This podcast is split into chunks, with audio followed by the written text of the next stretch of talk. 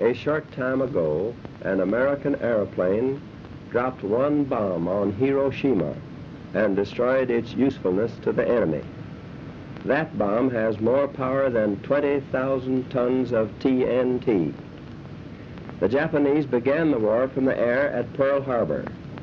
They have been repaid many-fold, and the end is not yet. With this bomb, we have now added a new and revolutionary increase in destruction to supplement the growing power of our armed forces. In their present form, these bombs are now in production, and even more powerful forms are in development. It is an atomic bomb. It is a harnessing of the basic power of the universe. The force from which the sun draws its power has been loosed against those who brought war to the Far East. We have spent more than $2 billion on the greatest scientific gamble in history, and we have won. But the greatest marvel is not the size of the enterprise, its secrecy, or its cost, but the achievement of scientific brains in making it work.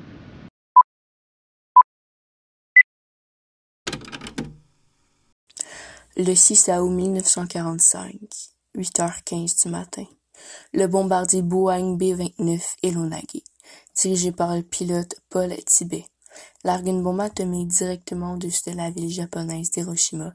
Une catastrophe des plus totale. On indique près de 65% de la ville est désormais anéantie, suivi d'un total approximatif de 70 000 morts spontanément. Du jamais vu dans toute l'histoire.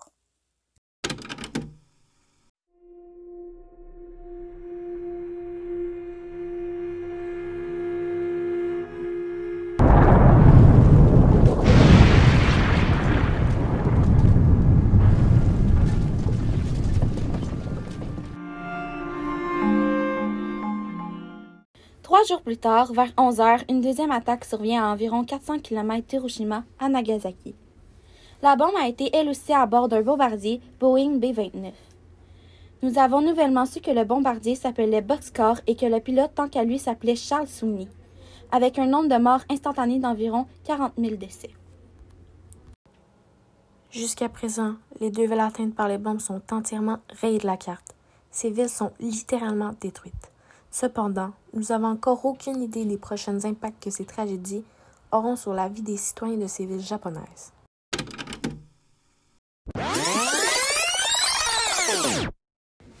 Avant tout, le plus incroyable, c'est qu'Albert Einstein a travaillé sur ce projet sans même s'en rendre compte. Tout le monde sait qu'Albert Einstein est célèbre pour son fameux E égale MC2, mais il en fait beaucoup plus qu'on pourrait penser. Premièrement, sa formule est basée sur la théorie de l'interchangeabilité de la masse et de l'énergie. La masse peut devenir de l'énergie. Sans même le savoir, cela a fait d'Albert Einstein la première personne à développer l'énergie nucléaire. En 1920, à Berlin, Albert et un jeune diplômé ont fabriqué un réfrigérateur qui peut utiliser l'énergie thermique. De toute évidence, ils n'en ont pas fait la promotion. Ils ont indirectement découvert les éléments qui composent la bombe atomique.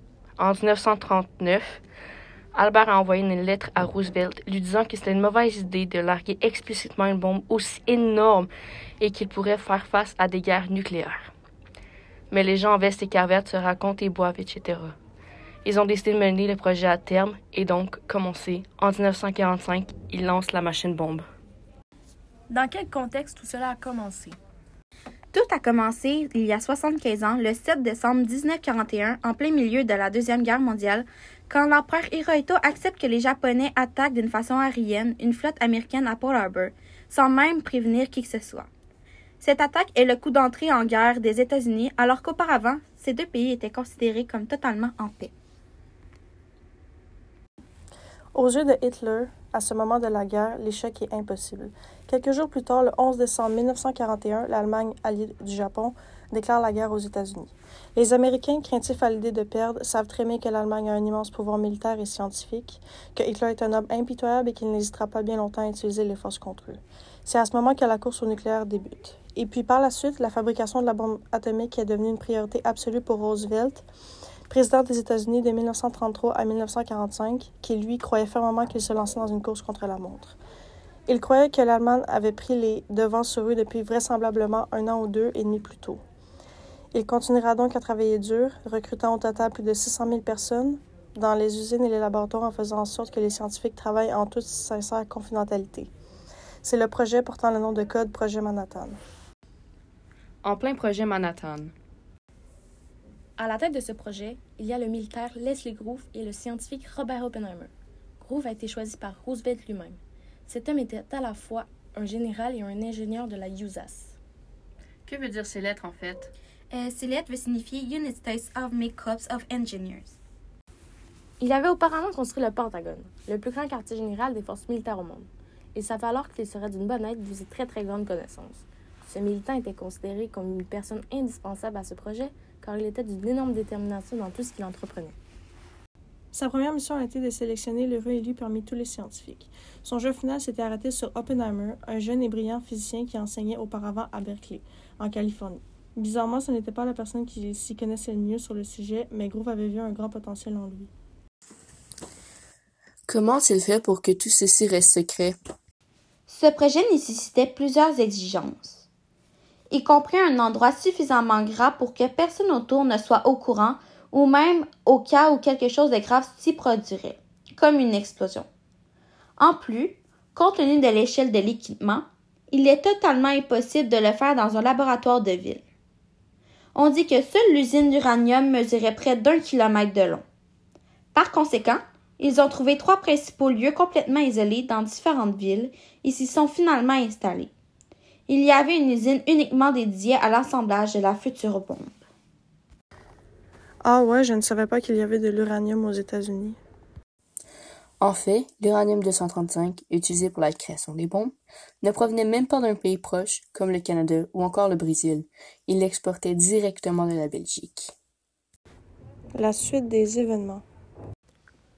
Le 12 avril 1945, Roosevelt décède d'une hémorragie cérébrale. Alors, peu de temps après, le 33e président des États-Unis, Harry S. Truman, le succède et prend donc le relais du fameux projet Manhattan. Quelques semaines après son élection, il signe le papier pour le lancement des bombes. Suite de la capitulation de l'Allemagne le 8 mai 1945, la fin de la guerre est annoncée en Europe. Mais pendant ce temps, les attaques sur le Pacifique et en Asie continuent. Bien qu'au Japon, le premier ministre Suzuki et le ministre Togo mentionnent vouloir faire la paix avec les États-Unis. Le général en tête refuse complètement cette décision de capituler et croit qu'il y a toujours moyen de gagner cette guerre. Donc, les attaques se poursuivent et il tente tant bien que mal de se préparer à de futures invasions ennemies.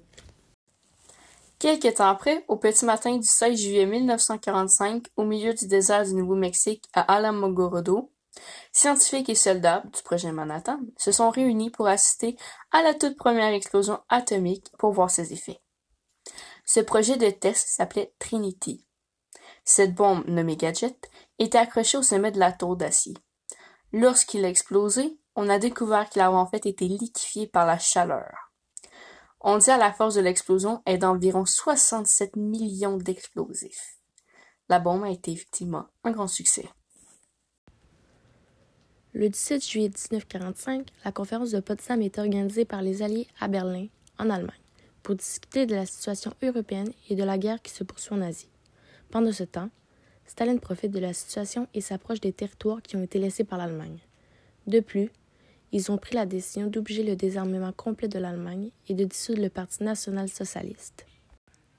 Voici un archive audio de la conférence de Potsdam. I was the first one to arrive. Uh, Winston Churchill was the second one to arrive. He came the day after I, I arrived. And Stalin was two days later. I heard afterwards that Stalin had uh, had a slight heart attack. I didn't find out about it until he had arrived and told me what the trouble was.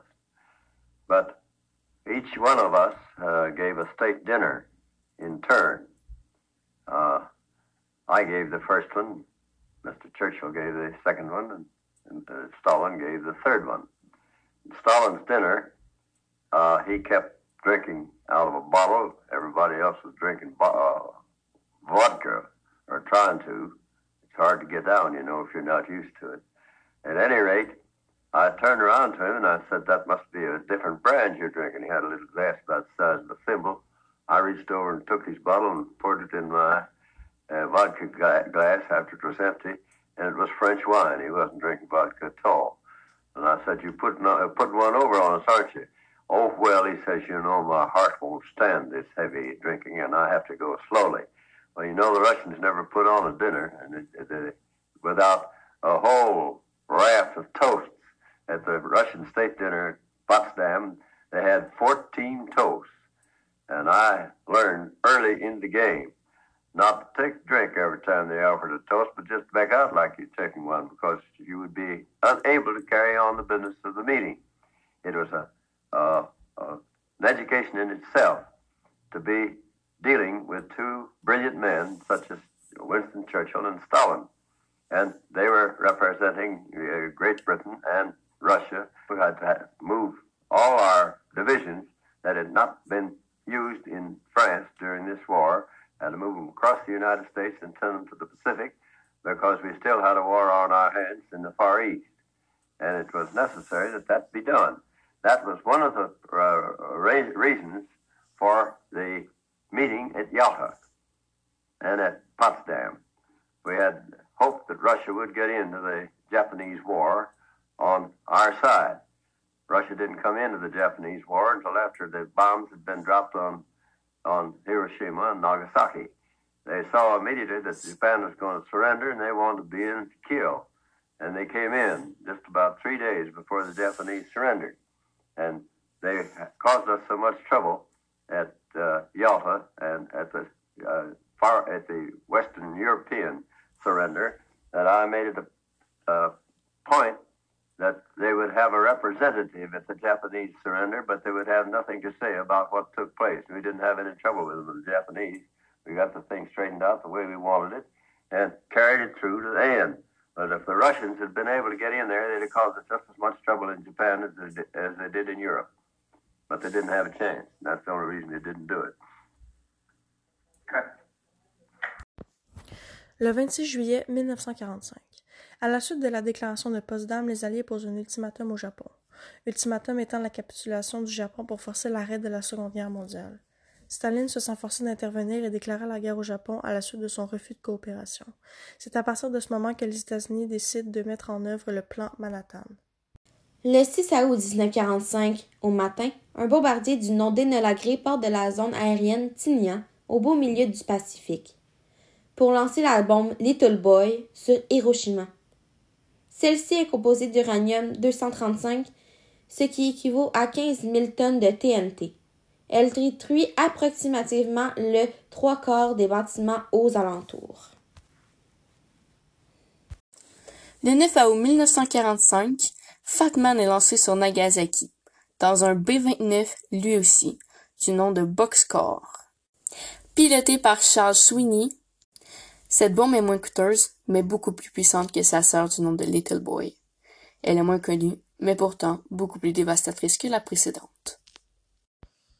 Suite à l'impact des deux bombes atomiques à Hiroshima et Nagasaki, le nombre de morts estimé est environ entre 150 000 et 250 000 personnes les deux villes réunies, sans oublier les cas ultérieurs qui ont été causés par les particules radioactives qui sont restées dans l'air.